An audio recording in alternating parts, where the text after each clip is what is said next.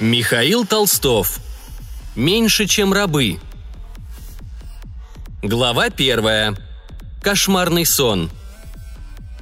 Кристофер Кимат очнулся от кошмарного сна и вернулся в еще более ужасающую действительность. Он все еще работал на каменоломне, добывал мрамор, а его только что разбудил вой сирены. Ему показалось, что это был обычный сигнал о конце обеденного перерыва, и он сразу же принялся искать свою любимую кирку – Кимат не жаловался на тяжесть судьбы и мечтал о том, что сможет накопить деньги на колледж и перебраться в город. В какой-то мере ему даже нравилось заниматься ручным трудом, напрягать мускулы и видеть плоды своих усилий. Рабочий день с 8 до 7 с примитивными инструментами, без страховки и со средней смертностью в 40 лет. И это считалось нормальной работой для парня из захудалой деревни Махшар. Через несколько минут Кимат наконец понял, что произошло что-то неладное. Сирена все еще продолжала выть на полную мощность без остановки – он отложил кирку и вместе с другими рабочими начал оглядываться по сторонам. В глубине карьера среди лабиринта из выдолбленного мрамора и строительных лесов раздавались приглушенные звуки выстрелов и сверкали яркие вспышки света. Кимат пожал плечами и усмехнулся. «Кому понадобилось устраивать стрельбу в каменоломне?» – сказал Кристофер Кимат своим коллегам. Он искренне полагал, что это какое-то недоразумение, которое просто не могло его затронуть, обыкновенного человека из серой массы – но не успел он продолжить свою мысль, как появился местный прораб. Здоровенный амбал в джинсах и помятой стальной каске, который начал трясти его за плечи. «Ну ты даешь, Крис! Я не знаю, с кем ты связался, но они пришли по твою душу!» Прораб был одновременно напуган и удивлен, что такой тихоня, как Крис, мог угодить в столь крутой поворот событий. «Что? Да кому я к черту нужен?» – почти прокричал Кимат в ответ – «Я тоже так думаю. Но они требуют именно твою голову. Там какие-то лютые головорезы, так что бери грабли в руки и порхай отсюда, как кузнечик». Повернул Кимата спиной к себе и дал пендель для скорости. Кристофер Кимат испугался до такой степени, что забыл дорогу из лабиринта. Он пробежал несколько кругов вокруг административных зданий, прежде чем успокоиться и выбрать правильный путь, ведущий к запасному выходу. А люди вокруг него забились во все щели и благодарили Бога, что смерть пришла не за ними – Охрана карьеры оказала лишь символическое сопротивление. Они оценили свои силы и не собирались умирать ради зарплаты. Им гораздо проще было отойти в сторонку и подождать, пока проблема не разрешится сама собой. Кимат залез на строительные леса, пробежался по деревянному мосту через недра каменоломни, спустился на дорожную колею, увернулся от самосвала с мрамором, ворвался в столовую в хилом бараке, пробежал ее насквозь и снова очутился в лабиринте. Кимат прыгал от одного поворота к другому, как заяц. Ему чудилось, что по его пятам уже бегут ищейки и скоро укусят за ноги. Он постоянно оглядывался назад, но обнаруживал лишь простых рабочих и пыль. За последним поворотом он столкнулся с человеком в белом костюме. Кимат сразу узнал родное лицо и на радостях схватил брата за плечи. «Десмос, как я рад тебя видеть!» В одно мгновение у Кристофера Кимата поменялось настроение. «И чего только сегодня не происходит? Ты не поверишь, но мне сказали, что за мной гонятся лютые бандиты-головорезы». Ближе к концу фразы Кристофер обратил внимание, что его давно пропавший старший брат держал в руках золотой пистолет, а за его спиной находилась чертова дюжина мужчин в дорогих черных костюмах, бронежилетах, вооруженных тяжелыми пулеметами, гранатами и дробовиками со специальными разрывными патронами, с помощью которых полиция разносила дверные петли. Услышав слова про головорезов, на холодном лице Десмоса появилась такая кислая улыбка, что он стал похож на лимон, а потом он внезапно усмехнулся и, наконец, ответил младшему брату. «Пожалуй, это самая лестная характеристика на наш счет», Бандиты за его спиной громко рассмеялись. Крис еще раз внимательно присмотрелся к брату. Крокодиловые туфли, дизайнерская одежда, белый костюм с вышитыми золотыми вензелями, пиджак на распашку, бежевая рубашка, золотые цепи с рубинами на шее, татуировки черепов на ладонях и многочисленные шрамы на теле поверх других шрамов от пуль, ножей и взрывов. Хирурги сделали все возможное, чтобы убрать их с лица, но следы от ожога все равно были заметны на шее и правой щеке. «Дес, а что, собственно говоря, происходит? Где ты пропадал все эти годы?» «Выбивался в люди». Голос у Десмоса был наполнен силой и решимостью, в нем чувствовался опыт жесткого лидера. «Захотел устроить тебе сюрприз и выкупить твой нерасторгаемый контракт с каменоломней. Но мы не сошлись ценой с твоими работодателями. И я решил заплатить не золотом, а свинцом». «Сюрприз удался. А почему они кричали, что ты пришел по мою голову?» «Так устроен мир, Крис», Десмос развел руками и начал объяснять схему, абсолютно простую для его разума.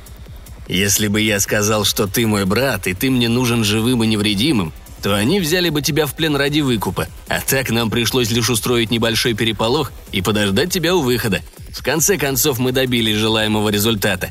Все оригиналы контрактов сгорели в огне, распорядители каменолом не мертвы, и теперь ты никому не нужен. Ты просто всех перестрелял? Только тех, кого нельзя было не пристрелить. Наверное, я должен бы сказать, что это неправильно, бесчеловечно и не по-христиански. Но это были такие ироды, что их не стал бы защищать даже последний праведник на земле. Надеюсь, что никто больше не пострадал. В нашем мире все эти громкие слова не имеют никакого смысла. Нет уже никакой морали, добра и зла, осталось только выживание и иллюзии. Так что советую не задумываться о случайных жертвах. Это бесполезная трата времени и сил. Десмос обнял брата одной рукой и повел его к центру пустыря. «Давай лучше уйдем подальше отсюда и отпразднуем нашу встречу. Я хочу показать тебе кое-что действительно важное. Конечно, может быть, это очередная иллюзия, а может быть, за этой вещью скрывается твоя судьба». Помощники Десмоса уже вызвали вертолеты и готовились убираться из этого проклятого места. Они заняли позиции по периметру территории и готовы были стрелять по любым подозрительным лицам. «Все так резко!» Крис верил в брата, что в целом Десмос остался хорошим человеком. Однако он не был таким наивным, каким хотел казаться.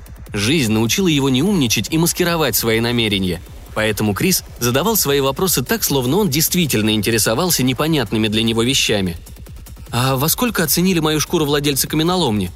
«Справедливости ради мы торговались не за всю твою жизнь, а только за пять лет, прописанных в твоем кабальном договоре». «Так сколько?» «400 тысяч долларов конфедерации». «Ух ты! Хотя за пять лет не так уж и много. И, судя по твоему виду, ты мог заплатить сразу же». «Естественно, мог бы», они дошли до центра пустыря и остановились. Десмос взглянул в глаза брату и продолжил разъяснять простые истины. «Но нельзя бросаться деньгами. Это признак слабости, сигнал для всех, что ты теряешь хватку. Чтобы оставаться на плаву, нужно быть жадным». Кристофер Кимат выкинул уже ненужную красную каску и пропуск на каменоломню. Он сделал это без радости и облегчения. Он просто избавлялся от мусора прошлого – Кемат тяжело вздохнул. Он знал, что должен задать этот вопрос и получить еще одну порцию очевидных истин. Но в этих ответах он хотел услышать подтверждение того, что его брат Десмос остался человеком. «Почему ты не писал домой все это время? Почему ты просто пропал? Ма думает, что тебя просто убили в гетто под Мегида». «А что я мог написать?» В голосе брата появилась дополнительная жесткость. «Что я каждый день хожу по лезвию бритвы, уклоняюсь от пули, стреляю в ответ что мне доверили развозить очередную порцию дури, от которой люди мрут как мухи. Я попал в такую мясорубку, что и сам не рассчитывал на спасение. А потом? А потом было уже слишком поздно. У меня появилась куча врагов и шпионов, и если бы они узнали, что я поддерживаю контакты с этой деревней, то они сразу бы обо всем догадались. Вас бы всех взяли в заложники или убили, чтобы отомстить. Десмос наконец обратил внимание, что все еще держит свой любимый пистолет в руке и убрал его во внутренний карман пиджака. Он был сильным человеком, но даже ему приходилось оправдываться перед совестью и находить объяснение собственным поступкам. «И черт возьми!» – продолжил Десмос отстраненным голосом. «Мне было просто страшно, что я не смогу вас защитить, что от моего появления все станет только хуже. Обычно я никому не приношу удачу, только скорбь и опустошение». «Но теперь ты пришел ко мне. Неужели кончились враги?» «В каком-то роде. Конфликт скоро будет исчерпан». Раздался шум моторов. В небе появились стильные дорогие бело-синие конвертопланы. Игрушки военных, сочетающие в себе возможности вертолетов и самолетов, благодаря поворотным двигателям. Они пропорхали словно калибри, и один из них аккуратно сел рядом с братьями Кимат. Опустился трап с красной ковровой дорожкой, и Десма сразу же поспешил зайти внутрь. Он ни секунды больше не хотел дышать каменной пылью. Крис последовал за братом и даже не успел оглядеть сие чудо техники. Уже скоро автоматические двери конвертоплана захлопнулись, и они плавно взлетели в воздух. Машина набирала ход. Они летели над рудниками, шахтами, помойками и другими достижениями цивилизации, которыми были богаты окрестности в сельской местности Махшара. Десмос летел молча, медленно погружаясь в поток своих мыслей. Крис сидел напротив и продолжал приглядываться к брату и находить в нем новые детали. Судороги сводили тело Десмоса. Временами его пробивал лихорадочный пот, а лицо искажалось от боли. «С тобой все в порядке?» – занервничал Кристофер. «Все как обычно». Десмос отвлекся от мыслей и достал из пиджака пузырек с таблетками. Он выпил целую горсть и начал постепенно приходить в себя. «Ты не спросишь, как дела в семье?» Разве что-то могло измениться? Ма все пьет и мечтает, что когда-нибудь сможет завязать, что найдет нового мужа, который поправит семейные дела и сотворит прочие чудеса. Младшие дочери клянутся, что не будут заниматься проституцией. Старшие братья обещают, что не пойдут в криминал. А остальные занимаются тяжелой и неблагодарной работой на рудниках и плантациях. Ну да. Крис был вынужден согласиться. Здесь Десмос был прав на все сто процентов.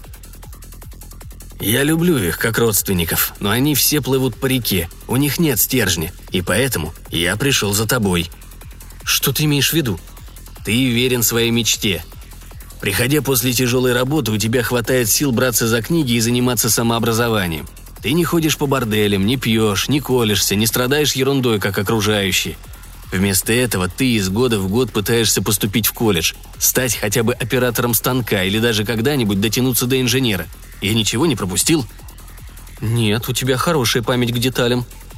«Отнюдь, просто я запоминаю только важные вещи». «Если есть возможность, то ты поможешь семье?» «Ты правильно выразился, если есть возможность. И скоро я дам тебе одну такую возможность прямо в твои руки. Но это нужно оставить на конец нашего путешествия». «Как скажешь». Кристофер Кимат покачал головой. Его все больше беспокоило физическое и психологическое состояние брата. Его сердце билось в тревоге, и он решил отвлечь себя видом из окна. Конвертоплан пролетал над обширным городским гетто города Магида, над ветхими деревянными домиками, в которых не было даже примитивных достижений цивилизации вроде водопровода и электричества. Здесь жили ненужные обществу люди, все, кто остался неудел, потерял работу, дом или просто спился. Как ни странно, но эта унылая картина вызвала ностальгические чувства у Десмоса, и он немного оживился. «Вот мой путь. Я начинал с этих трущоб. Вначале я занимался разбоем, сколачивал банду. Потом мы переключились на перепродажу и распространение дури. Провел рукой над окном. Это все было моей саванной, местом, где мы постоянно дрались друг с другом. Потом нас наконец-то заметили и разрешили перейти на следующий уровень, на торговлю в спальных районах. «Разрешили?» Я про полицию. Она отделяет город от гетто, хотя грань постепенно стирается и все превращается в трущобы. Наступают просто дикие времена. Даже по моим меркам на улицах стреляют слишком много и часто. А вот сейчас будет зона тьмы. Там мы устраивали разборки и крупные сделки. Промышленная зона некогда была гордостью Мегида.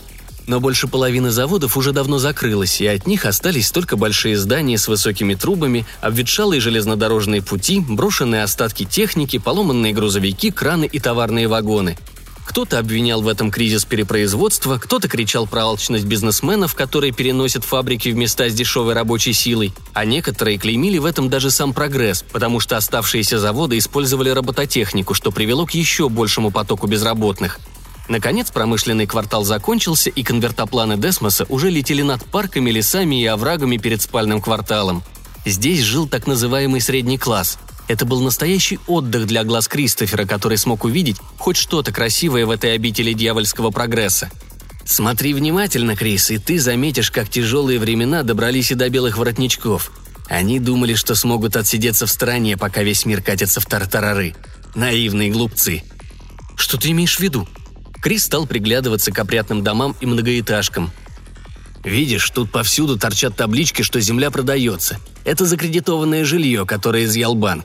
Я немного успел пожить в этих краях и могу сказать, что хотя люди тут и более цивилизованы, но имеют много наивных иллюзий. Большинство из них действительно считают, что можно всю жизнь работать в одном месте и ничего плохого с ними из-за этого не произойдет. Пока они витали в облаках, дураки-ученые совершенствовали технологии, связанные с искусственным интеллектом, и теперь их творческая работа стала простой программой в компьютере. «А что это впереди?» Кристофер удивился обилию дыма и людей на городской площади. Там жгли покрышки, громили витрины магазинов, а полицейские тщетно пытались разогнать дубинками это безобразие. «Вижу, ты совсем не смотришь новости». «В провинции не очень интересуются чужими делами, своих бед навалом», у нас тут все время идут забастовки, погромы и штурмы каких-нибудь административных зданий. Власти постоянно обещают разогнать эту армию безработных, но их стало слишком много. Пока Национальная гвардия вывозит за город одну пачку народа, на площадь просачивается другая. Хождение по кругу? Веселое времяпрепровождение. Ничего страшного. Дальше начинается Золотой район. Место, где все спокойно и ничего не происходит, даже если кого-нибудь убьют. Начиналась возвышенность, на которой расположились охраняемые частные территории. огромные заборы, вооруженные патрули, дроны, следящие за нарушителями и большие пространства, заполненные роскошью. Система ПВО распознала вертолеты и сразу же сообщила пилотам курс, по которому они должны лететь, чтобы не побеспокоить других жителей. Кристофер Кимат пришел в негодование от того, что он увидел на территории роскошных особняков. Я, конечно, все понимаю, что богатым людям некуда девать свои деньги и все такое, но зачем кому-то личный зоопарк из одних тигров?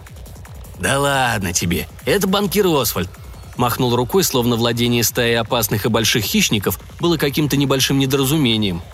«Он завел немного, а они потом расплодились. Он слишком любит кошек и не может им отказать. Это еще можно понять, а вот то, что будет дальше, удивляет даже меня». «Это ты про вот этот личный парк аттракционов с русскими горками?» «Нет, смотри дальше, прямо за египетскими пирамидами». «Ничего не понимаю». «Это владение Спенсера. Он очень любит истории, поэтому регулярно устраивает полную реконструкцию битв. Что там, черт возьми, происходит? Похоже на битву под Ватерлоу. Теперь будет шуметь целый день. Слава богу, что мы живем в другом конце района. У тебя там тоже бесстыжая роскошь? Только то, что необходимо по статусу. И я всего лишь наркобарон. Мне далеко до банкиров и промышленных магнатов. Ну, остается только надеяться, что Спенсер заработал эти деньги своими силами и тратит их заслуженно. Десмос рассмеялся и схватился за живот. Через несколько минут он отдышался и, наконец, ответил брату. «Классная шутка. Как ты думаешь, кто унаследует его деньги и власть? Конечно же, его дети. Статус Спенсера передается как в какие-нибудь древние и отсталые времена по праву рождения. Он богатый только потому, что уже родился богатым, как и почти все жители Золотого района. Вертолет начал снижаться. Впереди начинались владения Десмоса поля для гольфа, бассейны пляжи, гоночный трек, амфитеатр, небольшой личный аэродром и, собственно говоря, сам особняк, выполненный в стиле Версальского дворца. Конвертоплан сел на посадочную площадку, высадил драгоценных пассажиров и сразу же улетел в небо. Их никто не встречал, поместье было абсолютно пустым. Десмос сам сел за первую попавшуюся машину для гольфа и позвал братца составить ему компанию. «Дес, что-то тут не то. Почему все выглядит заброшенным?» Чтобы управлять таким хозяйством, нужна прислуга. Вместо ответа Десмос нажал на педаль газа, и они на полной скорости помчались к особняку по дороге из желтого кирпича. «Только не говори мне, что у тебя финансовые проблемы, и ты был вынужден уволить всех слуг», — решил пошутить Крис. «Если бы», — вздохнул Десмос. «Мне они все надоели». «Надоела роскошь?» «Вообще все. Я устал от людей». Машина для гольфа резко затормозила у входа в дом — Десмос вытер пот со лба и снова принялся глотать таблетки. «Ты не злоупотребляешь?» – поинтересовался Крис. «Мне нужно собраться с мыслями. Это очень важно». «А что это вообще такое? Что в этих таблетках?» «Стимуляторы и болеутоляющие». Десмос съел весь свой запас и выкинул опустевший пузырек в сторону. «Пошли, нужно наконец перейти к делу», Десмос Кимат со всей силой открыл трехметровые двери в свой дом. Он зашел внутрь огромного и пустого зала, в котором остались только произведения искусства, статуи и картины на стенах. Десмос прошелся вдоль своих любимых пейзажей и остановился перед триптихом Босха «Воз сена». «Красиво, не правда ли?» – зачарованно спросил Десмос. «Слишком много деталей и слишком по-библейски. Зато можно разглядывать часами». Десмос повернулся спиной к триптиху и лицом к Кристоферу – он вздохнул, собрался с силами и начал тяжелый разговор. «Когда-то я мечтал, что смогу вырваться из нищеты, из своего рабского и никчемного положения. Я решил, что для этого можно пожертвовать всем чем угодно, лишь бы вырваться из этой кабалы, где ты обязан крутиться как белка в мясорубке, чтобы не подохнуть. И вот я стал бандитским разбойником, потом мелким торговцем наркотиков. Мне все еще приходилось постоянно рисковать и вертеться изо всех сил, чтобы прожить еще один день. Но я еще мечтал, что на следующем этапе будет полегче. Что, может быть, я смогу накопить денег и начну новую жизнь. Но для того, чтобы пройти дальше, нужно было брать на себя все больше обязательств перед плохими людьми. В конечном счете я понял, что важны не сами деньги, а именно те обязательства, которые ты на себя берешь, чтобы получить эти проклятые бумажки. И это та самая кабала, от которой нужно было избавиться с самого начала. Ты хочешь сказать, что не можешь бросить этот бизнес? Да, это невозможно. У меня куча долгов и обязательств перед людьми, которые еще страшнее, чем я. Но, как ты понимаешь, это наша общая проблема. Ты получал деньги на жизнь только потому, что работал на каменоломне и имел обязательства перед теми мерзавцами. В конечном счете, так устроен мир. Мы меньше, чем рабы. Мы шестеренки в этом ужасающем механизме, и нас могут выбросить на помойку в любой момент, если мы перестанем приносить прибыль. Нужно просто щелкнуть пальцами и заменить негодную деталь на другую из огромной коробки запасных частей. Я кое-что понимаю в бизнесе и могу сказать, что сама система порочна в своем основании. Бизнесмен всегда получает больше, чем он вкладывает, иначе это просто не имеет смысла. И получается, что каждый раз я буду становиться все богаче и богаче – а что такое богатство? Разве оно не связано с этим материальным миром, с этими ограниченными ресурсами? Получается, что если существуют бизнесмены, которые постоянно богатеют, то кто-то должен постоянно беднеть. И так оно и происходит. Вначале нищими становились народы других стран, а теперь это дошло и до нас самих. В конечном счете любой бизнес – это финансовая пирамида. Он растет, развивается, поглощает конкурентов – Ему становится тесно внутри страны, ему нужны новые рынки сбыта или он зачахнет. А там уже выросли другие, такие же огромные финансовые пирамиды, которым тоже стало тесно. И опять война, разруха и становление новых пирамид. Это крайне мрачный взгляд на мир. Темная картина всегда точнее. Может быть, я не философ и не ученый, но я знаю о вещах, что говорю. Я вижу это собственными глазами каждый день. Я сам принимаю в этом участие – у меня есть плантации, где я заставляю людей работать до изнеможения, чтобы увеличить норму прибыли. И я вынужден обращаться с ними так же жестоко, как и мои конкуренты, чтобы оставаться на плаву. Мы отрубаем руки за непослушание, устраиваем публичные казни и берем заложники их семьи. Как-то раз я сел подсчитать, сколько прибыли мы получаем благодаря тому, что отрубаем руку, если работник пытается закончить день раньше положенного. Мы ведь при этом теряем одну рабочую силу, но заставляем других оставаться в строю – Оказывается, никаких потерь нет, только прибыли. И чем больше ты проявляешь жестокости, тем больше получаешь этой проклятой прибыли. А потом я принялся считать, сколько человеческих жизней входит в стоимость одного наркодоллара. Сколько людей погибло ради того, чтобы я владел таким дворцом и распоряжался армией слуг.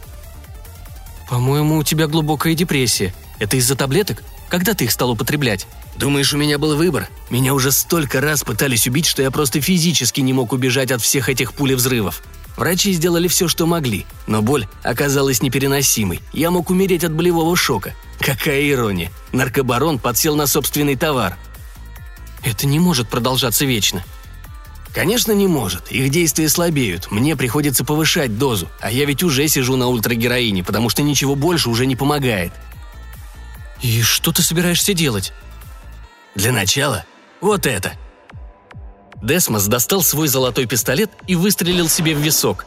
Его бездыханное тело рухнуло на мраморный пол, и от него потекли ручейки красной жидкости. Еще сегодня утром Кристофер радовался встрече с братом, которого все считали мертвым, а теперь он снова его потерял. Он остолбенел и не знал, что ему теперь делать. Пока Кристофер Кемат приходил в себя от шока, за триптихом Босха закрутились шестеренки судьбы. Они сработали от звука выстрела и теперь открывали ему путь в потайную комнату. В ней находился большой настенный экран размером с человека и металлический кейс золотого цвета. На экране появилось изображение Десмоса Кимата. «Крис, не время для переживаний, у нас есть дела поважнее», – раздался голос из комнаты. Кристофер с нерешительностью зашел внутрь и уставился на посмертное видеопослание своего брата – «Не стоит переживать на мой счет. Мне осталось жить не так уж и много, и я почти ничего не потерял». Десмос откашлялся, прежде чем сформировать свою главную мысль. Так вот, в конце своих дней я захотел сделать что-то важное, внести вклад в развитие мира. Но чтобы закончить мое дело, нужен особенный человек. Тот, кто еще способен трезво мыслить и отличать добро от зла, воистину безгрешный человек в царстве порока.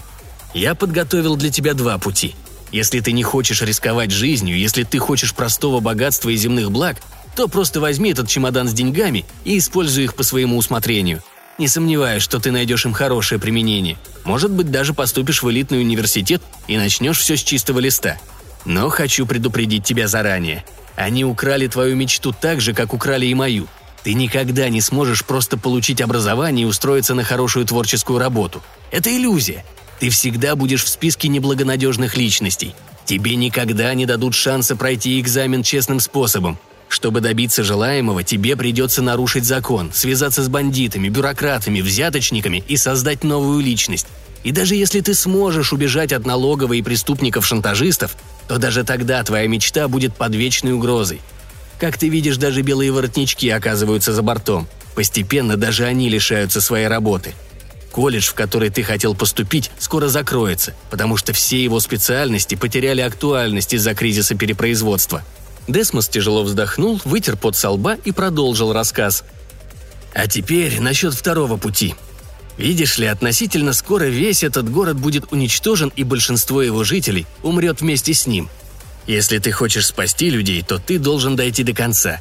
Я уже все подготовил, тебе лишь остается пройти этот путь. Надеюсь, что ты сделаешь правильный выбор.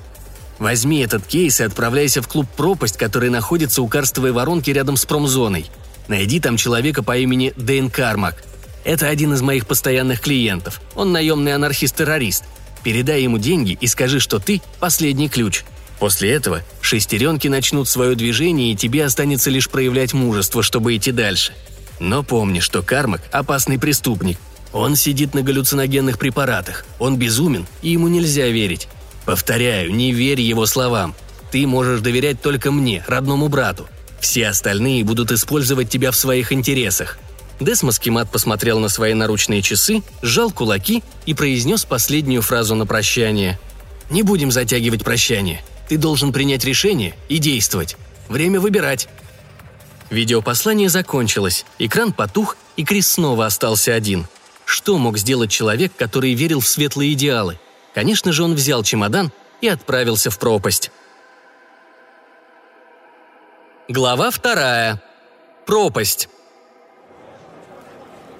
Кристофер Кимат пробирался через городской хаос.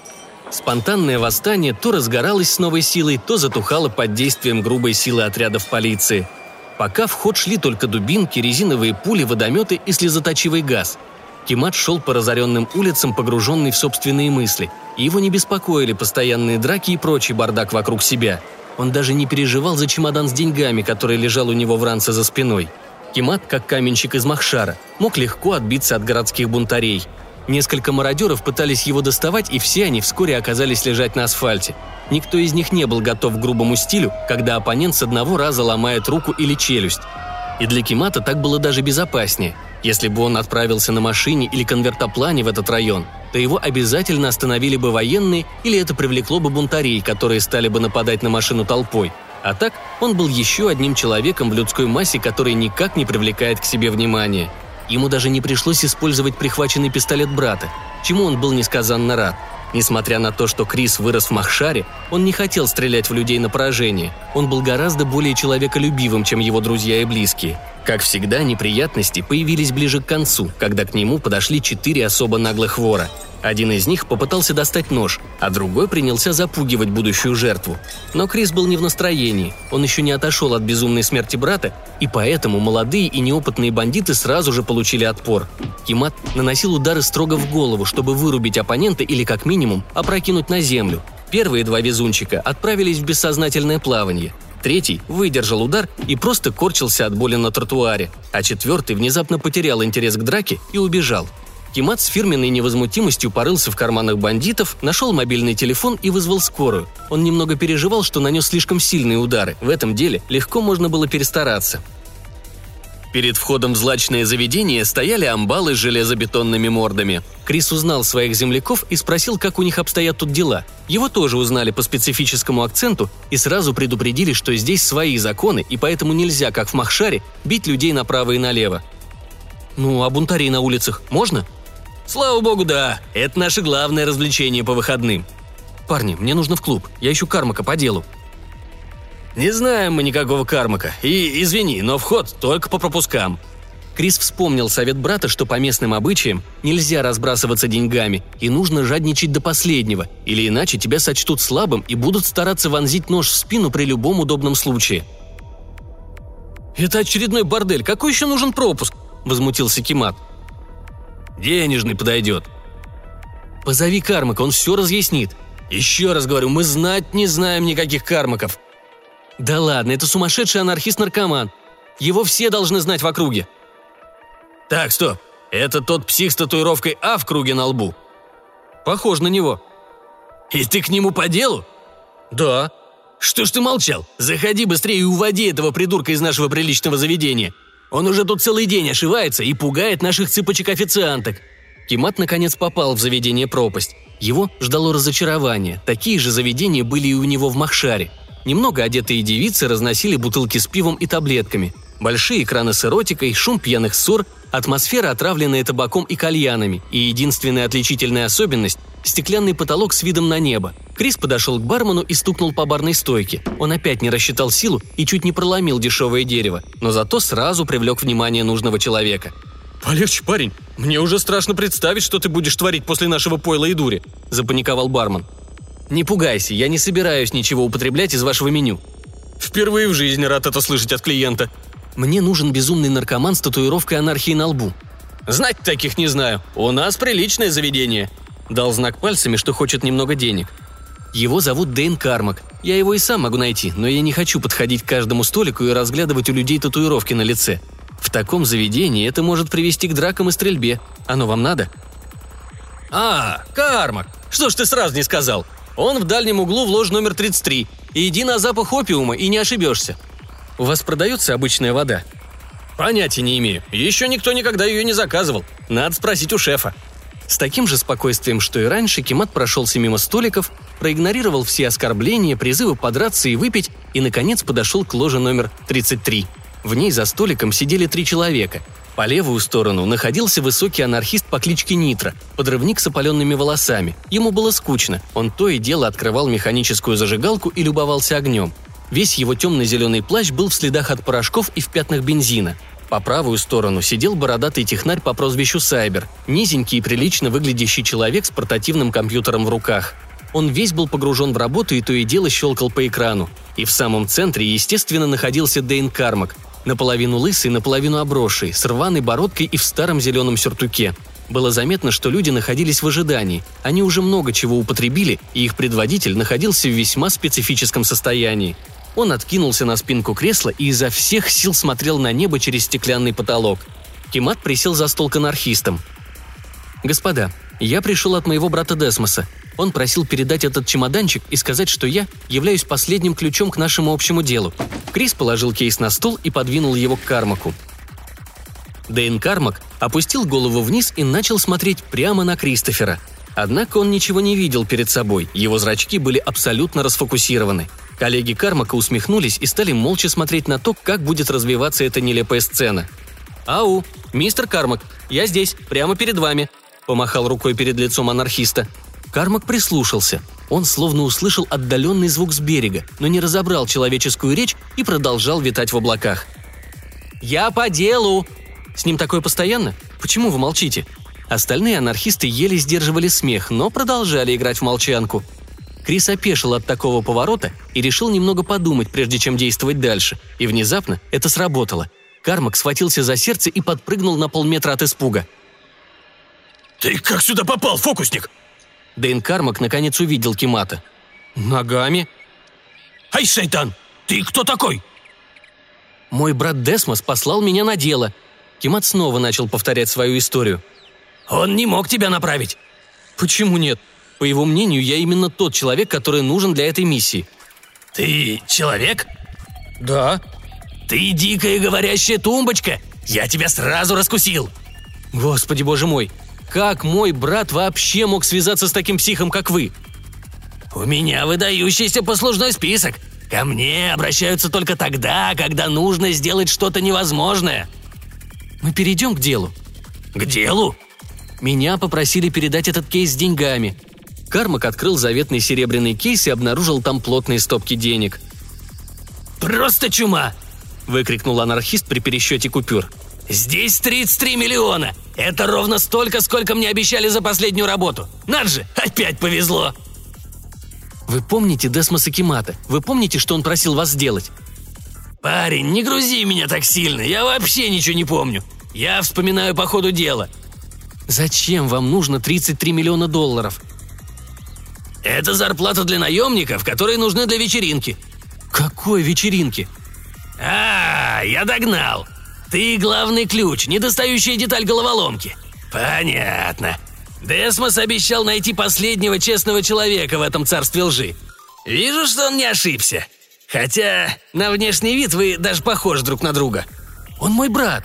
Кто? Десмос. Десмос? Знаешь, я много кого видел в своей жизни, но таких чудовищ еще ни разу. Представляешь, этот ублюдок поручил мне уничтожить весь этот город. Захлопнул чемодан с деньгами и передал его человеку с опаленными волосами. Одновременно с этим другой анархист Сайбер отложил свой компьютер и достал обрез, как бы предупреждая, что вопрос с деньгами закрыт. Ты их больше не увидишь. Вскоре Кармак продолжил речь. «То, что мы сейчас с тобой сделали, Крис, приведет к катастрофе. Умрут миллионы!» Теперь Кармак говорил абсолютно серьезно и очень зловеще. «Мой брат говорил, что я наоборот могу спасти людей, если последую по этому пути до конца». Крис не верил тому, что сейчас слышал от Кармака. Он воспринимал это как очередной наркоманский бред, о котором предупреждал Десмос. «Твой брат использует людей на полную катушку. Он выжимает их, словно лимоны. Без какой-либо жалости и задней мысли. У него такая работа – заведовать конвейером смерти. Неужели ты думаешь, что он не мог использовать тебя в своих интересах так же, как он использовал других? Десмос сошел с ума от власти и своих постоянных зверств. Он решил, что мы все заслужили страшный суд, и его нужно устроить сегодня ночью. Как тебе такая история?» «Я вам не верю». «Я простой анархист. Я взрываю все, что можно взорвать, или ищу еще больше взрывчатки, чтобы закончить начатое. Я не использую коварство, ложь, подкуп или всякие подлые схемы. Я в жизни никому не вонзил нож в спину. Мне можно доверять, потому что я просто не обучен лгать. А вот твой братец Десмос подставлял людей еще на заре своей карьеры. Вы говорите так, словно ваши взрывы – это безобидные фейерверки. Вы хотите приукрасить действительность. Когда-то я пытался действовать мирными способами. Я организовал профсоюз и независимую газету, я даже пробовал заниматься просвещением и обучать людей юридическим основам, чтобы им легче было отстаивать свои права перед работодателями. А в ответ мне прислали наемных бандитов, которые начали похищать, пытать и убивать моих близких. Они разрушили мою жизнь, кинули меня в тюрьму и вычеркнули из общества. Мне пришлось бежать и начать все сначала. Знаешь, сынок, я видел столько зла вокруг себя, что уже в башку не лезет. Я пытаюсь забыть этот кошмар, спрятаться от проклятых воспоминаний. Но как только я забываю один фрагмент, то сразу вспоминаю другой. Это бесконечное хождение по мукам. Если вы такой хороший, то почему взялись за это дело? Мы все равно обречены. Это проклятое место летит в Тартар на полной скорости. Пусть лучше я уничтожу свой родной город, чем это сделают коррупция, политиканы и бандитизм. Кармак схватился за голову и начал истерично плакать. «Что я натворил? Это же безумие! По несколько долларов за человека!» Нитро, человек с опаленными волосами, потряс Кармака за плечо, чтобы привести коллегу в чувство. Дэйн Кармак дрожащими руками достал черно-золотую шкатулку с разноцветными таблетками и выбрал из них несколько красных. После приема внутрь у него сжались кулаки и выпрямилась осанка – еще через секунду он резко встал со стула и закричал в небо. Энергия распирала матерого анархиста. Теперь он был готов к подвигам. «Знаешь, чем мы будем заниматься сегодня вечером, Крис?» Протянулся через весь стол Кимату, чтобы взглянуть ему в глаза. «Без понятия». «Тем же, чем и всегда. Попытаемся сжечь этот мир», Кармак перепрыгнул через стол и побежал на выход из заведения. Его друзья-анархисты, готовые к такому повороту, только и ждали момента для спринта и последовали за Кармаком. Крису ничего не оставалось, как покачать головой и не отставать от безумных анархистов. Они бежали несколько кварталов, пока не попали в заброшенный ангар на промзоне. Там уже повсюду стояли армейские грузовики с оружием и люди в ожидании команды. Кармак забрался на ближайшую кучу мусора и прокричал изо всех сил. «Шоу начинается! Везите товар в самый центр восстания! Выкидывайте автоматы прямо в толпу! Если будут просить, то давайте не больше одного АК-74 с тремя магазинами и несколько гранат в руки. Потом возвращайтесь на базу и тащите им оставшиеся патроны. Подливайте масло в огонь, пока он не разгорится до небес!» Подчиненные Кармака оживились, и база стала похожа на кипящий муравейник. Кимат успел под конец речи и запрыгнул к возбужденному Кармаку для разъяснений – «И это весь план? Это все, что ты должен был сделать?» Затряс его за плечи. «Это только начало шоу, чувак!» Кармак нисколько не испугался силы, с которой на него набросился каменщик из Махшара. «Это же будет настоящая бойня!» «Не парься раньше времени. Рано или поздно, но бунтари перешли бы к оружию. Это был лишь вопрос времени. Мы просто высекли искру в абсолютно сухом лесу. Лес сгорит, но это его неизбежная участь. Глаза анархиста уже сами горели в предвкушении праздника. Тогда я не понимаю, в чем смысл делать это? Сейчас они рядом с золотым кварталом. Мы направим толпу в нужное нам русло, чтобы проникнуть в самое сокровенное место власти. И что мы там хотим обнаружить? Судьбу! Но боюсь, что ты должен увидеть это собственными глазами, чтобы оценить размах и всю серьезность положения. Черт возьми, я думал, что спасение человеческих жизней начнется с совершенно других событий. Помни указание брата. Ты должен идти до конца, иначе все жертвы будут напрасными. Глава третья. Хаос. Грузовики, набитые динамитом под управлением дистанционных устройств, врезались в стены Золотого района. Огонь от взрывов был виден на несколько миль вокруг. Это стало сигналом для всех банд и различных оппозиционных движений, что им открыли путь на землю обетованную. К тому же теперь они были вооружены, и ничто не могло остановить их перед желанием утолить месть, расквитаться с зажравшимися магнатами, которые когда-то выкинули их на улицу, забрали их собственные дома и закрыли доступ к образованию и медицине для их детей – Конечно, часть людей пришла просто, чтобы разграбить особняки, но значительная доля восставших желала схватить толстосумов и устроить им показательный суд. Анархисты Кармака чувствовали себя как в родной стихии. Они умело направляли толпу в нужную сторону. Они знали, как ведут себя люди, как им подавать знаки, когда их нужно прикрывать огнем, а когда они и сами могут наброситься на охранников-миллиардеров – Анархисты носили с собой громкоговорители, горные и простые средства связи, чтобы одновременно координировать свои силы и пытаться оказывать влияние на толпу. Солдаты частных армий отступали. Они были хорошо обучены, но численный перевес не оставлял им шансов на победу. Наемники никогда не стремились сражаться до последнего. Мертвым деньги не нужны. Сейчас, как и в любой другой проигрышной ситуации, они отступали, сдавая один особняк за другим. Некоторые богачи пытались спастись бегством на вертолетах и самолетах, но они все стали легкой добычей для переносных зенитно-ракетных комплексов, которые предусмотрительно взяли с собой бойцы Кармака. Ближе к полуночи поток людей наконец дошел до последних и самых роскошных замков, до платинового квартала. Значительная часть бунтарей к этому времени уже выдохлась. Люди впитались в богатые особняки и переваривали занятую территорию. Но сами анархисты не собирались останавливаться. Они только дошли до главного блюда дня Перед их глазами теперь была настоящая архитектурная химера, сочетавшая в себе как минимум Тадж-Махал, австрийский Шонбрум и индийский Майсур. Стили самых разных цивилизаций просто перемешались друг с другом, образуя настоящую безвкусицу.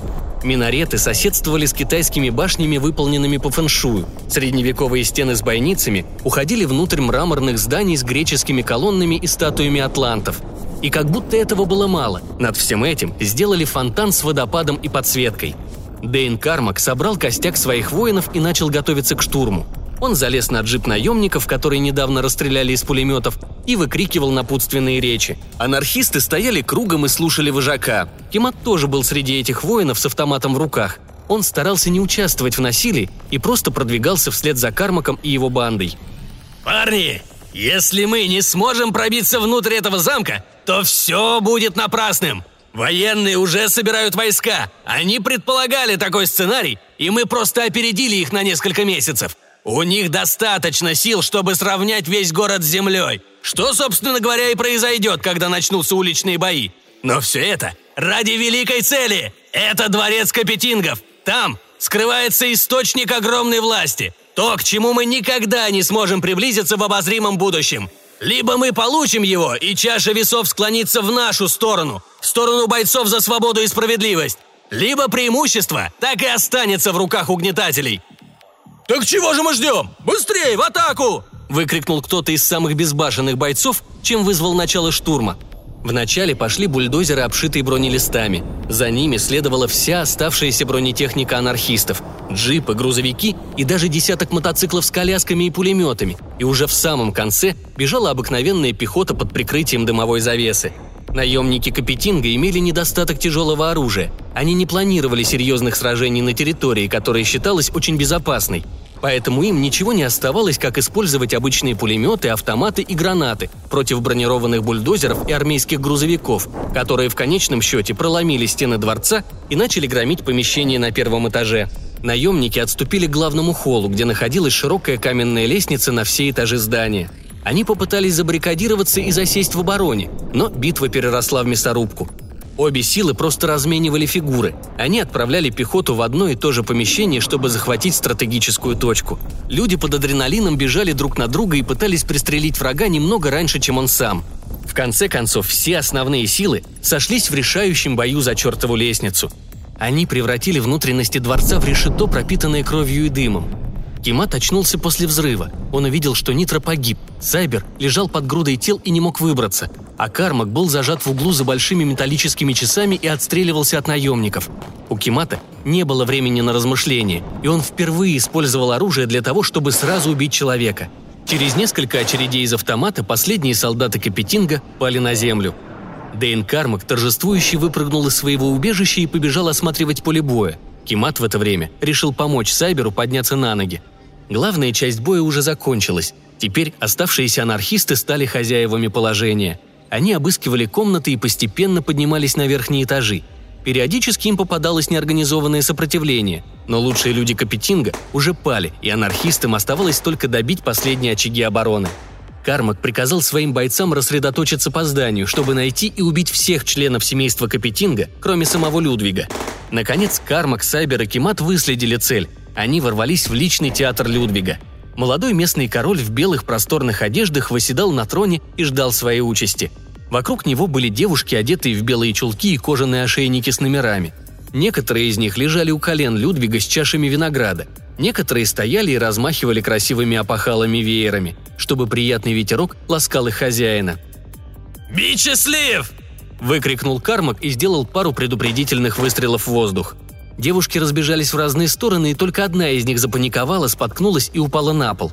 Кимат подошел и деликатно поднял девушку за руку. Пока Кармак занимался избиением Людвига, Кимат решил поговорить с незнакомкой. «Как вас зовут, мисс?» «Таисия». «А я Кристофер. Вижу, что вы не стесняетесь ноготы». «Я каждый день так хожу перед Людвигом и его гостями, и уже воспринимаю это как обыденность. А вы не похожи на бандита». «Мы не причиним вам вреда.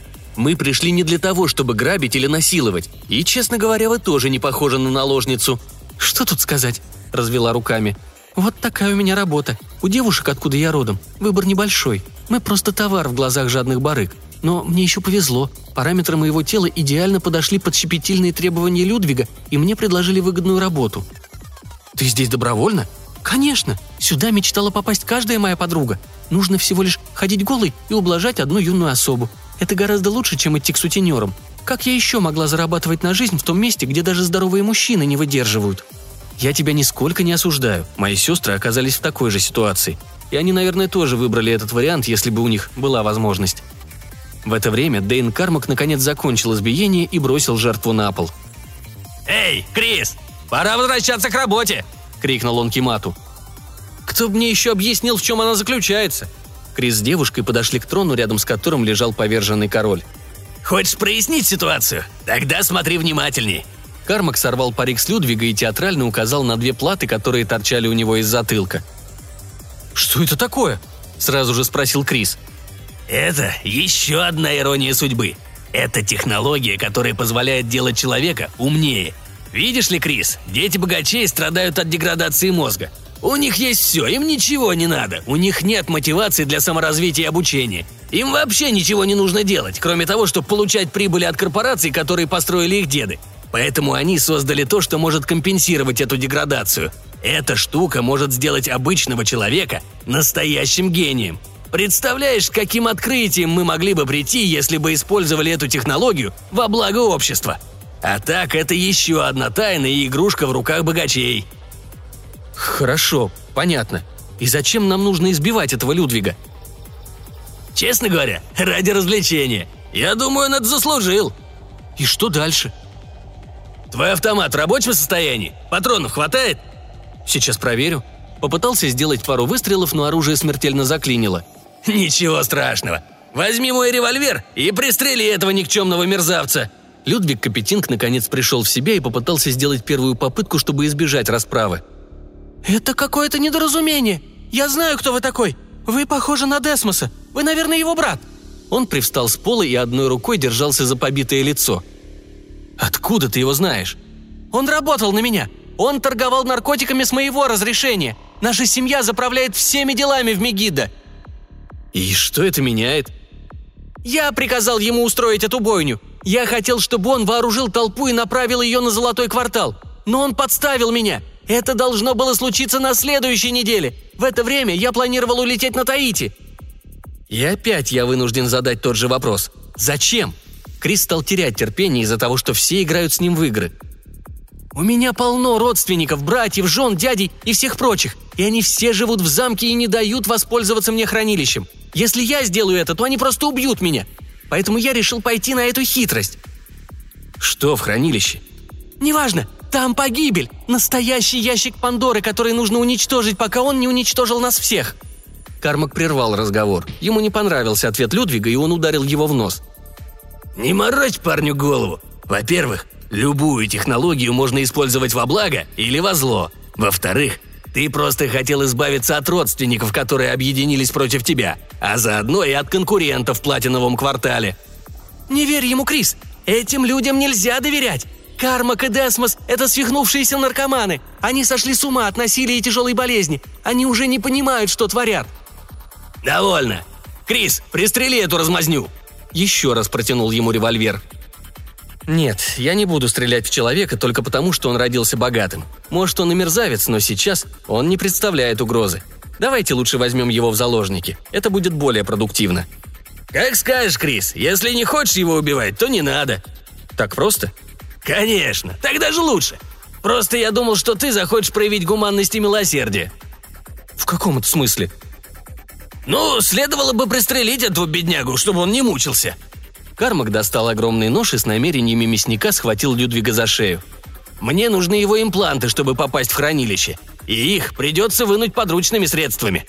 Потом мой друг Сайбер сделает из них ключ от всех дверей и тайн капетингов». «Боже мой, хватит заниматься садизмом!» – возмутился Кимак.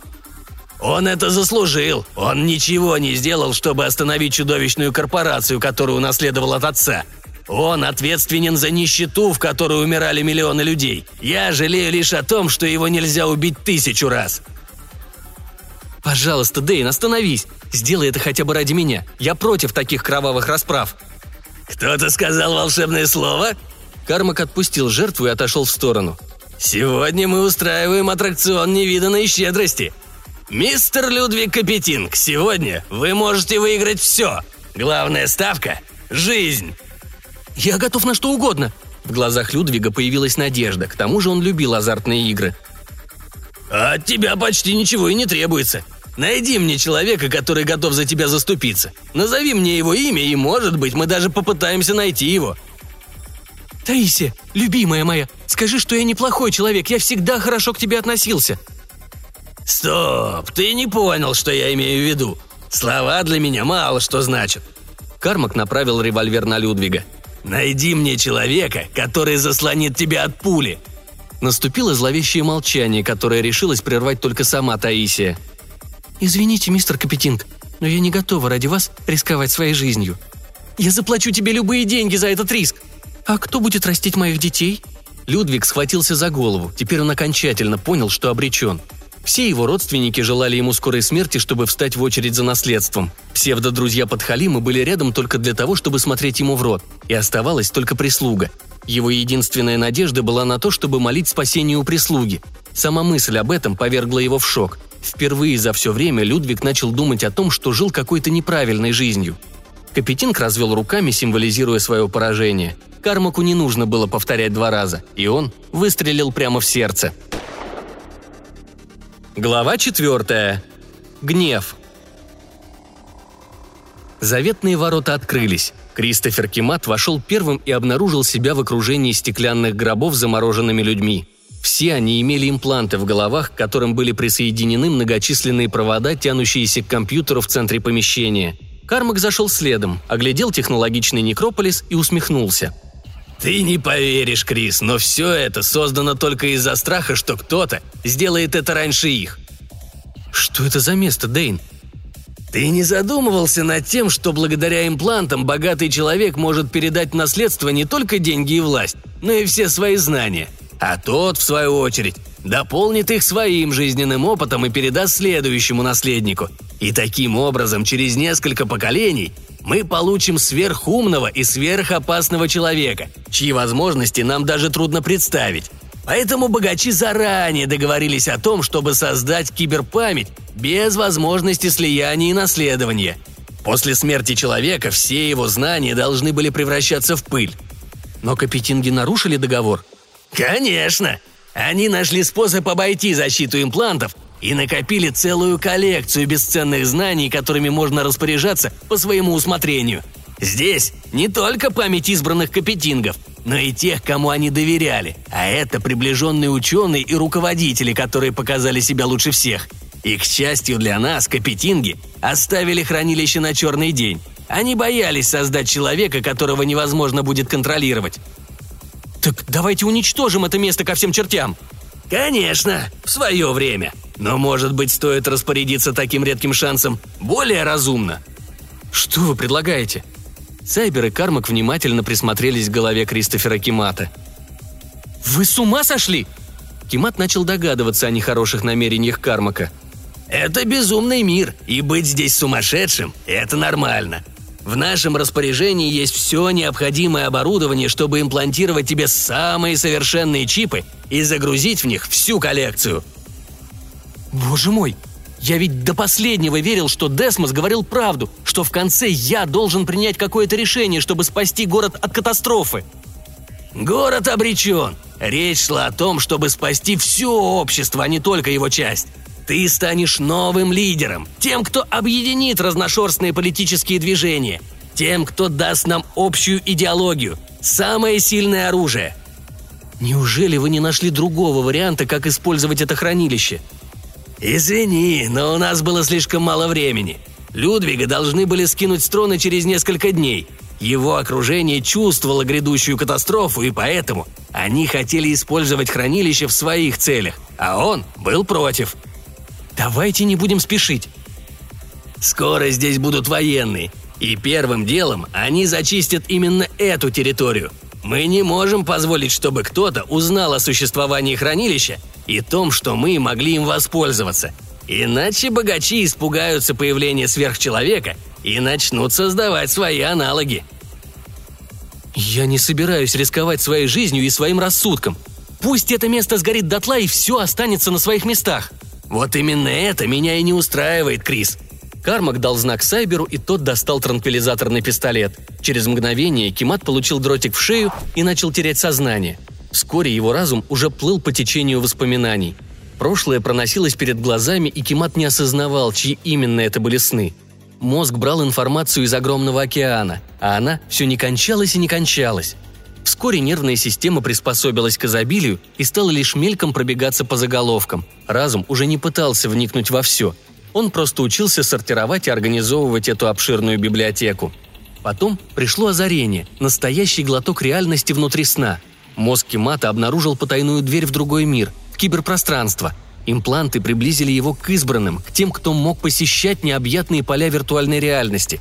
Теперь Кимат не плыл по течению, он падал сквозь горы, здания, мосты и кабели. Разум пытался переработать новые ощущения и соотнести их со старыми знаниями. В результате он видел перед собой бесконечные города внутри городов. За каждой вещью, за каждым деревом и камнем скрывался еще один город, как в матрешке – Кимат кричал во сне, ему казалось, что он заблудился и утонул одновременно. И на его крик кто-то ответил. Крис ухватился за спасительную нить и просто побежал в надежде на то, что там будет поспокойнее. Ближе к концу пути он понял, что может лететь и телепортироваться, что у него нет здесь физического тела, и все это лишь пародия на реальность. Кимат увидел, что стоит в Версальском дворце среди картин и статуй. Он прошелся по каждой, пока не обнаружил триптих Босха «Воз сена», из него выполз его брат Десмос и начал говорить. «Рис, я оставил это сообщение в надежде на то, что ты сможешь его обнаружить после всех испытаний. Я настроил робота-программу, чтобы он искал тебя в сети до победного конца. Надеюсь, что мой трюк удался. Прежде всего, я хочу сказать тебе, что те знания, которые ты получил, это лишь одна сторона медали. Скорее всего, ты поглотил опыт тех людей, которые были слишком близки к власти или к истинным знаниям о ней. И я даже не знаю, что хуже. Это очень мрачные, тяжелые и гнетущие вещи. Сделай все возможное, но не дай себе впасть в ужас или злобу. Не поддавайся чувствам, которые вызывают эти знания. Это то, что люди пытаются скрыть и то, что не должно быть на виду. Запомни главное. Вряд ли в этой информации есть то, что описывает светлую сторону человечества. Но ведь она тоже есть. И давай представим, что она по размеру не меньше, чем эта темная сущность. Иначе весь мир уже давно бы умер от ненависти и упадка. Запомни эту мысль, и тогда, возможно, ты сможешь использовать свои новые знания во благо. Десмос Кимат сглотнул ком в горле, прежде чем продолжить. «Ты должен знать кое-что еще. Я никогда не желал тебе зла. Я не выбирал тебя для выполнения этой миссии. Меня заставили. У них в заложниках моя жена и дети. Я не мог им отказать». В этот момент Десмос достал золотой пистолет и приставил его к своему виску. Он сопротивлялся и пытался договорить. «У них была моя биография, они узнали о твоем существовании и посчитали тебя подходящим кандидатом на эту роль. Когда ты проходил экзамены в колледже, тебя специально заставили пройти полную медкомиссию, чтобы получить скан мозга и провести психологические тесты. Неведомая и жестокая сила заставила нажать на спусковой курок. Десмос Кимат снова пристрелил себя. Его тело снова лежало на полу перед Кристофером. Триптих Босха позади него разъехался в разные стороны и открыл потайную комнату. На этот раз в ней стоял старый лысый человек в лабораторном халате. «Извини, Крис, что прервал твоего брата, но он проявил самодеятельность, когда решил оставить это послание. Я испугался, что он мог наговорить лишнего и поспешил завершить это недоразумение», Кимат после всего пережитого уже плохо себя контролировал. Он не понимал, что и как делает, и просто набросился на этого человека в тайной комнате. Тот с легкостью отмахнулся и продолжил. «Крис, я не враг тебе. Меня зовут Лесли Гровс. Я один из ученых, которого заставили создать импланты и киберпамять. Но я побоялся оставлять такую игрушку в руках богачей, оторванных от реальности. Поэтому я сделал в своем творении лазейку, чтобы всегда иметь контроль. С помощью киберпространства я могу оказывать влияние на владельцев имплантов. Это сеть, которая дистанционно связывает их вместе и со мной в частности. «Вы тот кукловод, который ответственен за весь этот кошмар». «Нет», — обиделся Грофс. «Я использовал эту власть по минимуму, и я никогда не вмешивался в ход истории. Все, что произошло сегодня вечером, произошло по естественным причинам. Я лишь немного ускорил ход событий. Но главная моя цель заключалась в том, чтобы никто не использовал мою технологию во вред, ради обретения сверхвласти или чего-нибудь еще. Но людей трудно контролировать, все друг друга подозревают. Приходится быть очень осторожным, чтобы никто не заподозрил постороннего вмешательства. «Как вы допустили создание хранилища?» «Я далеко не всесилен. Моих помощников гораздо меньше, чем плохих людей. Все семьи проводили запрещенные исследования. Я боролся и сдерживал их, насколько это было возможно. И что у вас в конце концов получилось? Осталась только проблема с капетингами, и я решил предпринять экстренные меры. Экстренные меры? Вы устроили настоящую бойню – я всего лишь внушил Людвигу страх перед родственниками и хранилищем, чтобы он убил сразу двух зайцев, и тех, кто намерен продолжать исследование, и саму коллекцию. Он приказал Десмосу устроить провокацию, и дальше все покатилось, как снежный ком. Грофс пожал плечами и развел руки в стороны, словно сложность жизни его как-то оправдывала. «Мне уже тяжело управляться с делами, Крис. Мне нужны ответственные люди, которые способны продолжить дело». «Вы толкнули моего брата в могилу», и снова ты ошибаешься. Людвиг давно хотел избавиться от него, как от ненадежного наркомана. Но я спас его и оставил для будущих свершений. И если бы не я, то вы бы вообще никогда не встретились. А если бы вы приложили еще немного усилий, то он мог бы остаться в живых. Еще раз повторю, я стараюсь не вмешиваться в естественный порядок вещей. Тогда вы ответственны за это прогнившее общество так же, как и Людвиг и ему подобные – у них тоже была куча власти, и они ничего не сделали, чтобы изменить мир к лучшему. Лесли Грофс возмутился и начал подбирать слова для оправданий. Вскоре он успокоился и продолжил. «Послушай меня, Крис, не надо горячиться. Я не хотел, чтобы твой брат застрелился. По плану он должен был проводить тебя до хранилища вместе с Кармаком. Но он специально сделал это, чтобы поссорить нас. Я взываю к твоему чувству долга, к вере в добро, к светлым идеалам. На твои плечи упала большая ответственность и опасность. Были еще испытуемые, которые пытались поглотить память многих людей за один раз. Это рискованная операция, и тебе нужен помощник, который подскажет, как нужно использовать новые способности. Понимаешь, сейчас самый ответственный момент формирования твоей новой личности. Мозг в естественных условиях не работает с таким огромным объемом памяти, поэтому он вынужден организовать ее вокруг какого-то ядра, вокруг небольшой концепции, которая все упростит. После этого ты сможешь спокойно и мгновенно брать из этой базы данных любую информацию. Роберт Марш, вы помните такого человека? «Ну, да», – неуверенно ответил Грофс. Он уже чувствовал, что разговор пошел не в том направлении. «Был такой знаменитый экономист, лауреат Нобелевской премии автор концепции саморазвивающихся экономических структур. У него была неизлечимая опухоль мозга, и он обратился за помощью к аппетингам. Ему сделали операцию и легкую модернизацию. После этого его карьера заметно пошла в гору. И я почему-то помню, что вы были знакомы. Он называл вас слабаком, который боится взглянуть правде в глаза. «Как ты смеешь? Это наши с ним личные дела!» «Уже нет. Вы сами сделали их нашим общим прошлым. Так вот, Марш смог описать развитие нашего общества через жизнь и борьбу его отдельных крупных структур. Он показал, что иногда общество приходит к парадоксу развития, когда кто-то сопротивляется прогрессу, когда кому-то выгодно сохранять статус-кво.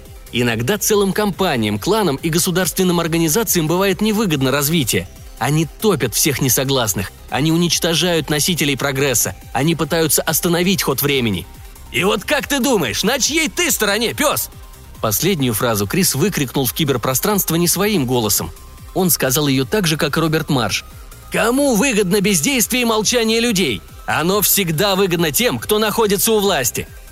«Ты не понимаешь, что говоришь», Гроф сейчас меньше всего хотел говорить с Маршем, и поэтому он сразу же попытался сменить тему разговора.